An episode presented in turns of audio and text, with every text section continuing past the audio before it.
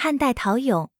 汉代陶俑的发展是汉代社会经济繁荣稳定的结果。两汉时期的陶俑创作深受楚汉浪漫主义的影响，涉及的题材广泛，内容生动活泼，反映了当时社会生活各个层面的故事，折射出时代的光和影。汉代陶俑是汉代综合艺术形式的集中体现，融合了设计、雕塑、绘画、色彩等艺术表现手法。